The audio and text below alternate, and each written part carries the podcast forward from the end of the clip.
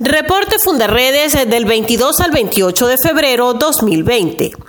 Un órgano dependiente de la Organización de las Naciones Unidas advirtió esta semana que los grupos delictivos han logrado infiltrarse en las fuerzas de seguridad gubernamentales y han creado una red informal conocida como el Cártel de los Soles para facilitar la entrada y salida de drogas ilegales, transportando grandes cantidades a Europa y los Estados Unidos desde Colombia, pasando por la República Bolivariana de Venezuela. Un informe de la ONG Transparencia Venezuela da cuenta de que en los pueblos mineros del estado Bolívar se creó una estructura delincuencial apoyada por integrantes del gobierno regional de tendencia oficialista. Denuncian que las minas de oro de Guasipati están en manos del ELN, el grupo guerrillero colombiano que ya tiene a 44% de sus tropas en suelo venezolano. En aguas del río Orinoco fueron capturados cuatro individuos pertenecientes a las Fuerzas Armadas Revolucionarias de Colombia, FARC. Según una información publicada por la periodista Sebastiana Barraez, los guerrilleros tenían un campamento en el estado Anzuategui, específicamente en la población de Mapire. Al momento de ser capturados en Venezuela tenían en su poder 1.400 kilos de droga, armas y uniformes militares.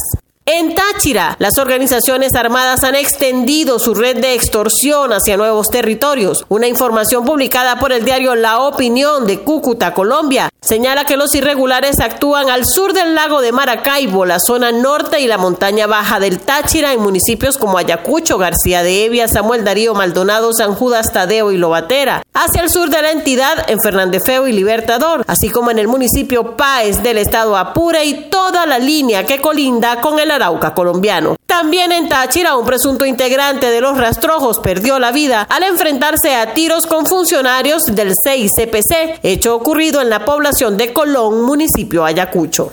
En Bolívar, disidencias de la FARC dieron plazo a los guardaparques que laboran para el Instituto Nacional de Parques para salir de los parques nacionales de la Amazonía. La pugna es por el control de las minas de oro. En el arco minero del Orinoco reina la violencia impuesta por los grupos armados que controlan las minas a plena vista de los cuerpos de seguridad del Estado. También en Bolívar un hombre murió asesinado luego de confrontar una comisión de las FAES. El abatido era conocido como el rastrojo y era líder de una banda dedicada al secuestro, robo de ganado, porte ilícito de armas y cobro de vacuna llamada Los Rastrojos. En Apure, cuatro guerrilleros del ELN fueron abatidos y otros diez escaparon luego de un enfrentamiento con una unidad del Ejército Nacional en Puerto Páez, al sur del estado Apure. Producto del enfrentamiento se decomisaron armas de alto calibre, municiones, drogas, pertrechos militares y dos lanchas rápidas.